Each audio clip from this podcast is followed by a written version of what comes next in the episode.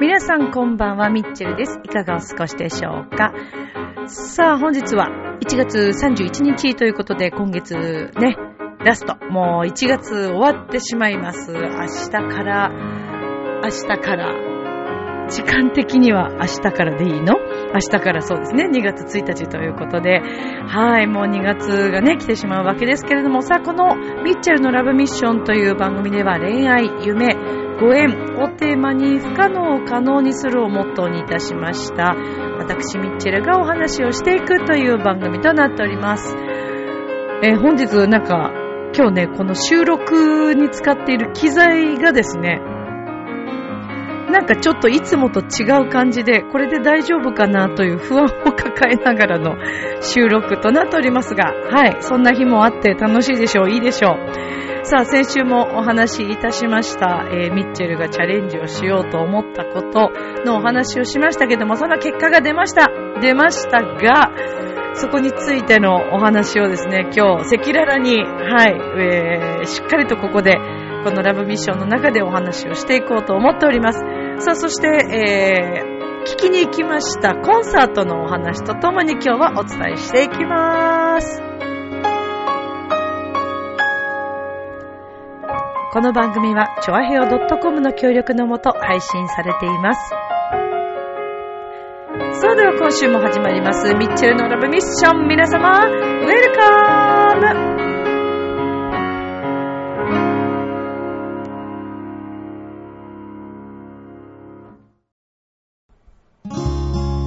過去は過去、未来は未来。今必要なのは、今をどう生きるかってこと。チョアヘオ .com を聞いているそこのあなた、ミッチェルと一緒にラブミッション。改めまして、こんばんは、ミッチェルです。いかがお過ごしでしょうか？大丈夫かな？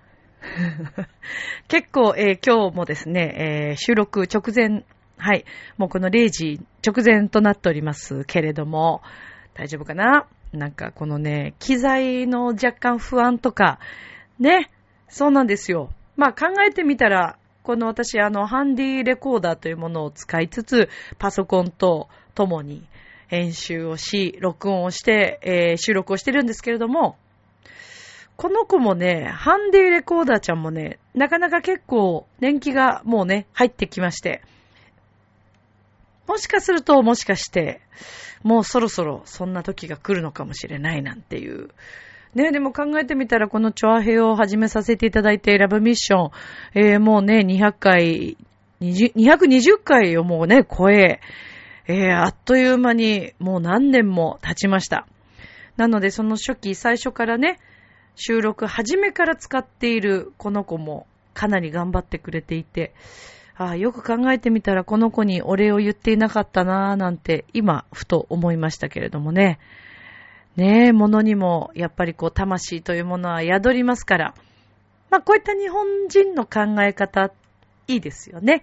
八百万の神様。ねえ、えー何にでもこう魂が宿るというね、考え方。まあすごくいいなと思います。あの私あるこう日めくりカレンダーというか、毎月ね、こう、1、1日からこうずーっとこう、めくっていくもので、2つ使っているものがあるんですけれども、えーその1つの方がですね、前にもお話ししましたけど、あの、ハワイの、ね、えーほ、おぽのぽのの考え方、えーまあそのお家にね、家にありがとうっていうことを伝えたかどうかっていうね、どうですか皆さん、お家帰ってきて毎日ね、こう、お家と共に過ごしてるわけじゃないですか。私たちをね、こう、体から守ってくれて、雨からも、風からも、台風からも、真夏の暑すぎる太陽からも守ってくれてるこのお家、ありがとうという家に対してありがとうって、ね、なんかなかなか忘れちゃうときありますよね。うん、私はこの今の住んでいるお家大好きなので、本当にありがたいなと思い、まあ、決してね、ものすごく新しく綺麗なお家というふうには、とてもじゃないけど言えないんですけど、かなり年季入ってますからね。もう外見から見てもすっごい元気、年季の入ったマンションですけど、中入っても年季が入ってるのはよくわかりますが。でもそんなところもすごく好きな、私このお家なんですよね。なのでご縁あってね、このお家に住まわせてもらって、ありがたいなぁと思いながら、はい、過ごしておりますけれども。まあね、そういった感謝を伝えるというのもね、いいですけど、私もこうやってハンディフォンに対して確かにありがとう言ってなかったなって今ちょっとそれでふと思いました。さてさて、1月終わっちゃいますけど、もう2月来ますけども、はい、あっという間ですけれども、私は連日何をしているかというと、まあ、レッスン、声楽歌のレッスンとともに、ね、3月2日に山の楽器、山のミュージックサロンの大きなイベントとなっております、ゴードゥライブの今度はクラシックバージョン版、ゴードゥコンサート。第2回目のクラシックコンサートバージョン。今年はなんと、なんと、あの、サントリーホールということで、そのサントリーホールでカルメンを私のクラスでやるわけですけれども、まあ、あの、私のクラスといっても私の生徒さんだけではなくてですね、山の楽器全部にこう所属している生徒さんたちに向けたイベントのコンサートとなっておりまして、このコンサートの中でこういった演目がありますが、どこかやってみませんかっていうような募集の要項なんですね。私のクラスは今回26名の方が参加をしてくださっておりまして、先日からレッスンがついに始まりました。もうレッスンする場所も素晴らしくてですね、なんと、あの、初台にあります、オペラシティのリハーサルルームにて、練習を行うわけです。今回もサポートといたしまして、カルメンでもお世話になりました、テノールの桜井誠さんと、そしてソプラノの田原千恵さんが二人サポートに入ってくれていて、まあ、あの、2年前に、東京芸術劇場池袋でね、大ホールで行ったコンサートの、ゴードゥコンサートの時もこの3人で行いましたので、今回もこのメンバーでやらせていただいております。前回の時も本当に大好評のカルメンだったんですけれども、すごく衣装も良かったとかね、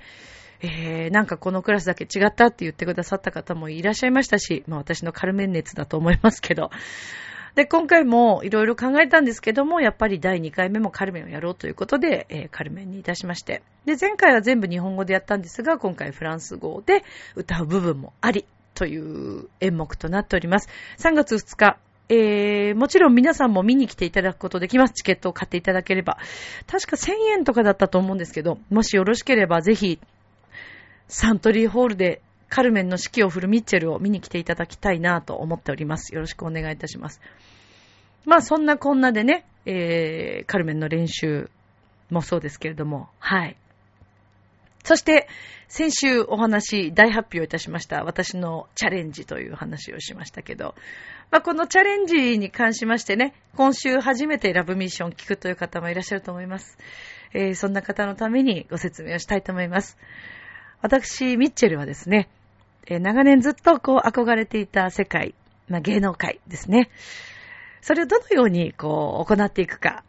えー、今までオーディションなどをチャレンジしたことが、えー、ほぼもう皆無に等しいぐらいあまりなくてですね。で、えー、この度、私はもう昨年の9月13日の、えー、自分たちの公演、えー、カルメンをね、行わせていただきました。私が命名いたしました、エンターテイメントオペラというね、名付けてエンターテイメントオペラ。もう普通のオペラではなく、エンターテイメントとして楽しんでもらうオペラ。そして笑いもあるオペラ。クラシックを楽しんでもらおうというオペラ。はい、こういったことでですね、えー、最初、まあ、行ったわけですけれども、まあ、これが本当にすごくいい形になりましたので、今後も続けていこうということで、はい、考えておりました。まあ、昨年から役者メンバーとはですね、よくいろいろこう相談会、定例会を行っておりまして、いろんな話をしているんですけれども、まあそういうね、このカルメンの公演をこれからもやっていくにはどうしたらいいかっていうことをね、もう常日頃、もうあの、9月13日終わった後もずっとずっと考えておりまして、もう毎日日々そのことばっかり考えておりました。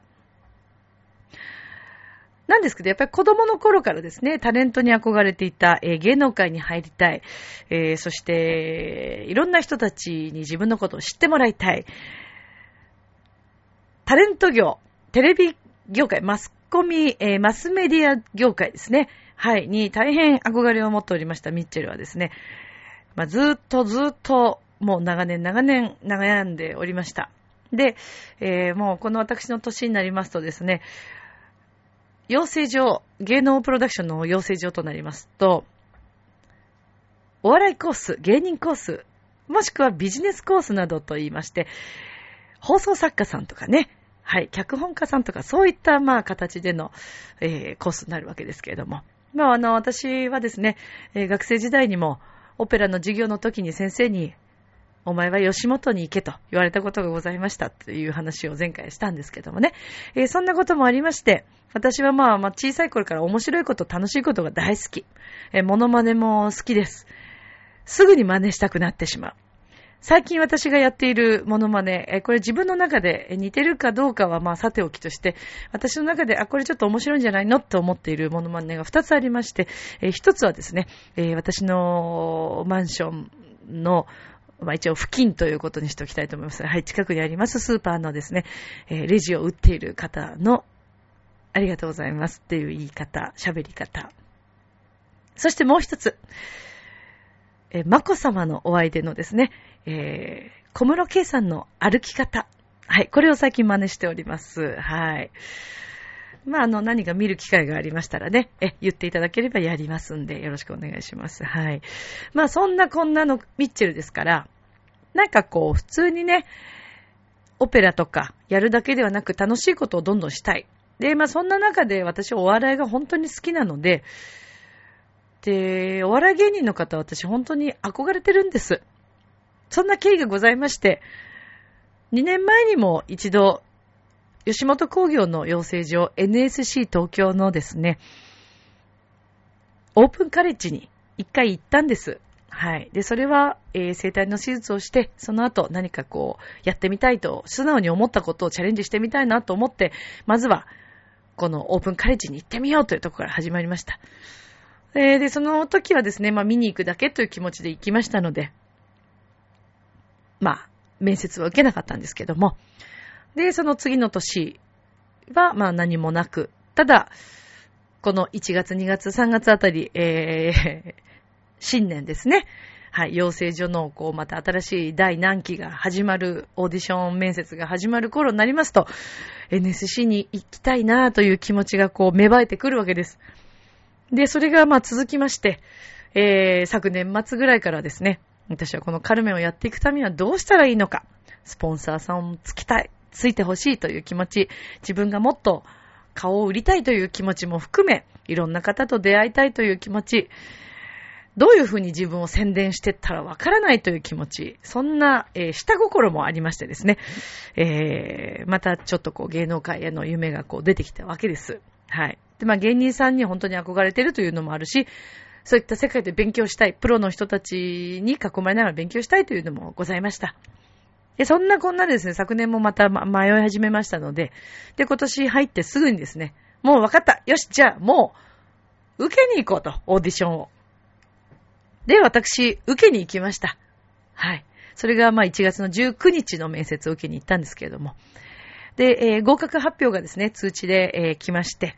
1月23日、私の母の誕生日の日に合格通知が来ました。恐る恐る、こう、封を開けましてね。まあなんか、懐かしい気分だなと、こう、合格発表ってね、なんか、懐かしい気分になりますよね。で、もともと NSC という場所はですね、えー、よほどのことがない限り、まあ、ちゃんと質疑応答ができて、えー、人間としてまあ普通にちゃんと対応ができれば、あの、入学できるという噂も聞いておりましたので、まあ普通に応答したつもりでおりましたからね。でもやっぱりどうかなという気持ちで待っていたんですけども、1月23日の封を開けましたところ、合格しましたというのが来ました。はい。ありがとうございます。おめでとうって多分今言ってくれたあなた、ありがとう。ありがとうなんですけどね。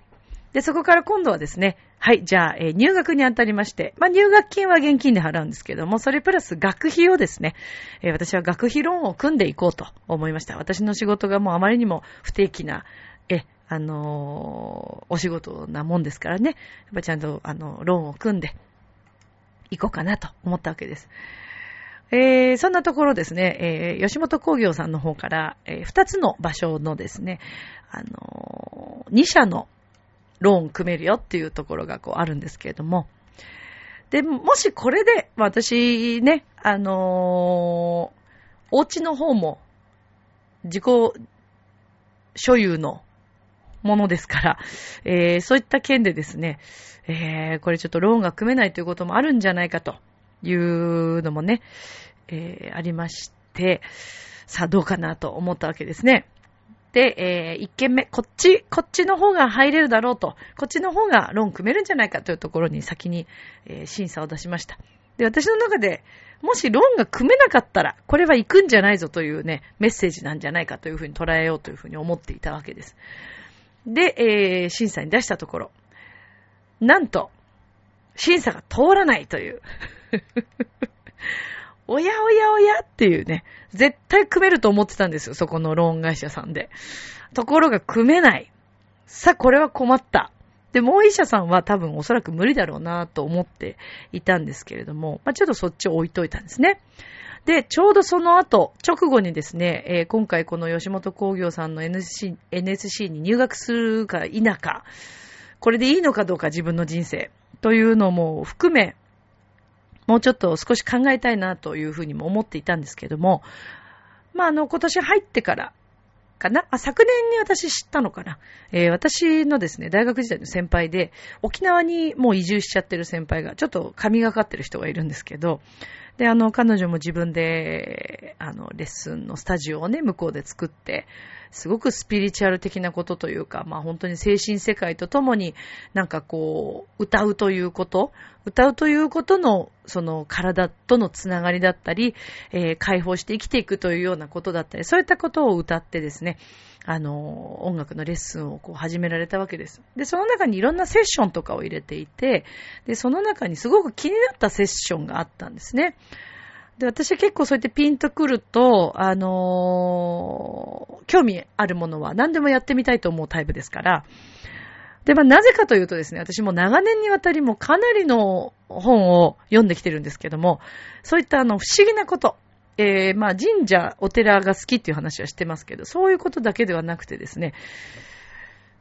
まあ、一時、江原さんがね、大変こう、ブームになりまして、スピリチュアルという言葉を皆さんもう耳にね、されて、あよく知ってるとか、もう聞き飽きたとか、なんだそれはっていう方もいらっしゃると思うんですけど。あの、やっぱりそういうのってあるんですね。見えない世界。うん。で、それは、あの、自分の考え方でもあったりすると思うんですけれども、で、そんな中でですね、まあ、あの、私出会った方の中でね、いろんな方のご本の紹介もしてきましたけれども、まあ、山富浩二さんという方、その方はあの、ミラクルタッピングといって自分の不安をこう、取っていくことで、えー、自分のパフォーマンス能力が上がるとか、それから自分が苦手なことだったことができるようになるとかね、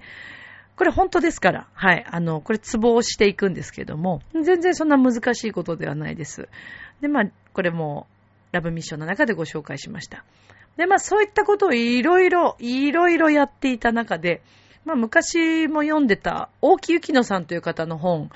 まあなんかまた最近こう本を出されて、ちょっとこうネットで見つけて気になったので、まあそれも読んでみたりして。で、沖野幸乃さんという方は宇宙とか、まあ自分自身がこう宇宙をね、持ってるという言いますか。まあこれちょっと本読んでいただけるとよくわかるんですけれども、まあ立て続けに今3冊ぐらいこう、大木さの本を読んでいたりするんですね。で、そんな矢先にですね、なんかすごくこう分かってきた部分があった矢先に、ちょうどタイミングよく、その、沖縄に移住されている先輩がセッションしていた方で、えー、ゆうげんさんという方とミッチーさんという方、えー、そのお二人のですね、との出会いがございまして、えー、これはあの、サウンドソウルズというものなんですけれども、大変私興味深い世界でしたので、実際にこうお会いしに行きました。で、あの、人にはですね、いろんなこう、体の中に、まあ、あの、丹田というとおへその下っていうイメージありますけど、実はその丹田という場所がですね、人によって違うという。まあ、例えばイメージしてみると、チャクラってわかります？皆さん、あの、チャクラってあの、ヨガとかにね、こうある、いくつかのこう目があるんですけども。まあちょっとそれとは違うんですけれども、イメージとしてはそんな感じなのかな。丹田の場所が人によって違う。うんこれはね、本当に体験してもらえればわかります。笑っちゃうぐらい。なんだこれはってちょっと思いました。それはもう体で自分で感じられることなので、全然怖いことでも、あの、それこそこう、なんか宗教的なことでもなく、体が反応することなんで、すごく面白いんです。で、あの、皆さん、オーリングってやったことありますか？こう、お、親指と中指かな？をこうくっつけてもらって、まあ、人差し指でもいいと思うんですけど、こうくっつけてですね、自分の好きなものとそうでないものをイメージしたときに、この指と指にですね、あることがこう起こるわけです。で、そういったこととちょっと似た感覚で、えー、いや、皆さんやってみてください。自分でやってもいいんですけど、人にやってもらった方がいいと思う。で、この間生徒さんにそれちょっとやったらもうびっくりしちゃって生徒さんが。何ですかこれってオーリングご存知なかった方で。で、まあその感覚で、あのー、このサウンドソルスの話をしたらものすごいやっぱり興味を持たれて。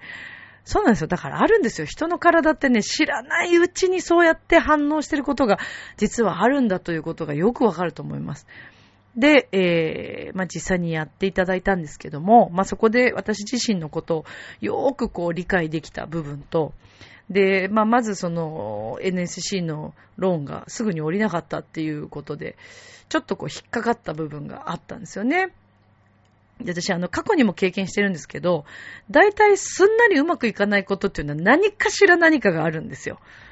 ほんとちょっとしたことでも。あとなんか、なんか、うーんって、こう、なんていうのかな、100%でわーっていけないときって、なんかあるんですよね、これね。で、それがもしかしたら自分の心配している心なのかもしれないです。というのも、まあやっぱり私、あの、芸人さんの世界でやっていくにはネタをずっと書き続けなくてはいけないですよね。で、あの、アイデアを出していくのはもちろん好きなんですけれども、芸人さんとしてのこう、アイデアを書いていくって思った時に、カルメンがやりたいっていうその目的、それから世界で、海外でもこの全国でもカルメンをやっていきたいという気持ちと、そういったネタを書くこととね、芸のネタを書くことってまた何か少し違うのかなっていう感覚だったりとか、えー、それからまあ1学年に毎年600人ぐらいの、まあ、学生さんがね、こう集うわけですけれども、なんかそこでこうみんなと競っていくっていう感覚結果的には競っていかなくてはいけないですよね。えー、M1 グランプリでも何でもそうですけども、まあ、グランプリを取っていくっていう感じをね、やっぱ目指していくっていう、こうやって目立っていくわけですから、もちろん、まあ芸能界、まあ私が今やろうとしてる世界でももちろん当然そうなんですけども、っていうことをまあちょっとふと考えたりとかですね。それからまあ事務所の中で、こう、皆さんと共にやっていくっていうことを考えたときに、果たして本当に自分がやりたいものというのはそこなんだろうかという何かこう、気持ちと、ネタをかけるだろうかっていうまあ不安ももちろんあり、あり、えー、な、何せ私あの集団行動とか、えー、それからですね、あ、あのカルメンのメンバーはね、皆さんと楽しく、もちろん、あの、行動を取らせてもらいましたし、大切な仲間たちですから、もちろんそうなんですけれども、えー、私は、あの、本当にあの、これまでもですね、えー、司会の事務所にいた時もそうなんですけれども、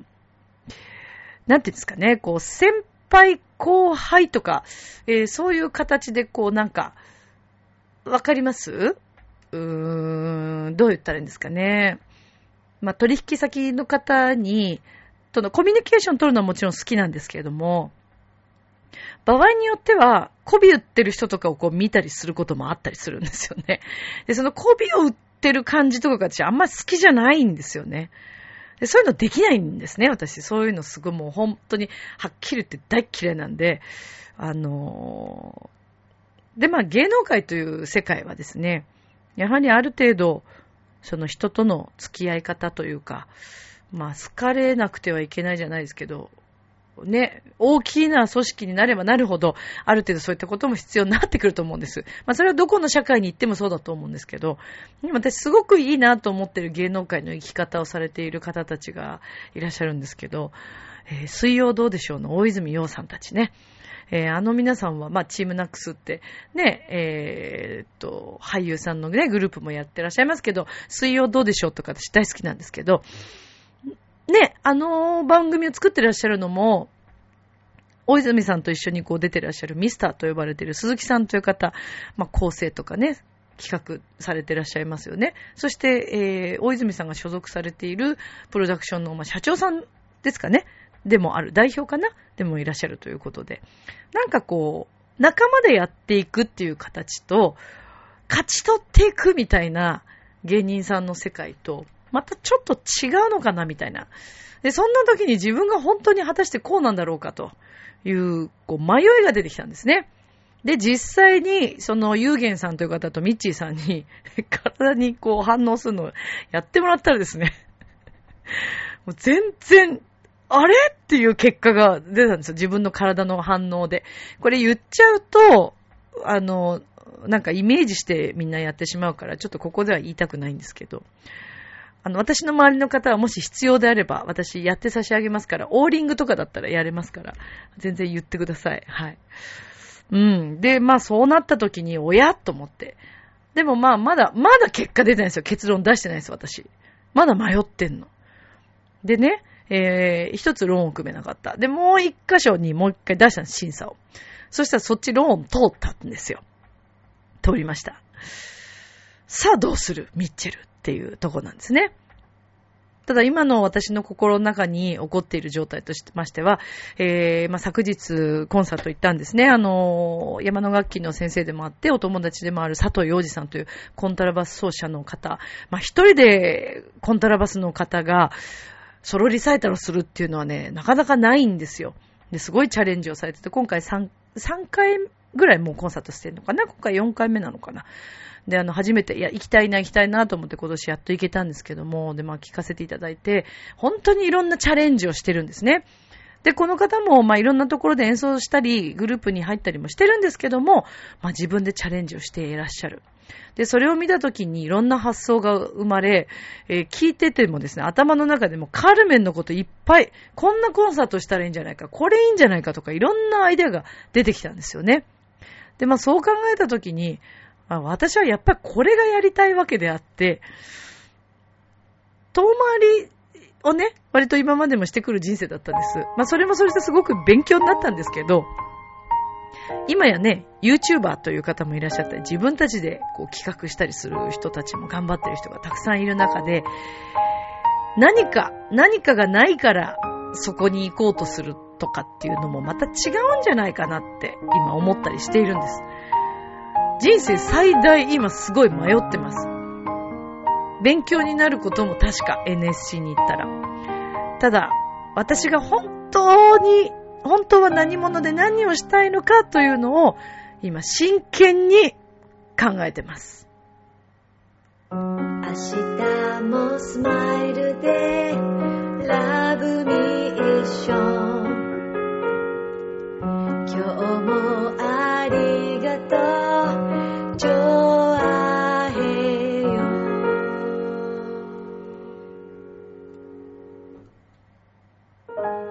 はい、ということでエンディングでございますけれども、えー、まあそんな形でですね、私、ちょっと、答えが今まだ出ません。えー、尊敬する中井正宏さんがね、あの、答えて中井くんでしたっけ？あの、番組でね、夢を追うのもいいんじゃないですかっていうことをなんか言われてる、発言をされてるシーンがあったりして、あ、それ私、に言ってくれてんのかなって、今自分のね、たまたまタイミングがそうだから。そうやってこう聞くメッセージっていうのも、すごいタイミングがあったりして。だけどそれが NSC に行くっていう夢じゃなくて、カルメン、それを世界でやるっていうこと、それを追ってもいいんじゃないかってことでもあるのかもしれないと思って。本当に迷ってる。でも来週には答えが出るから、もうちょっと、もうちょっと時間をください。それでは今宵も良い夢を、明日も楽しい一日を。ありがとうバイバーイ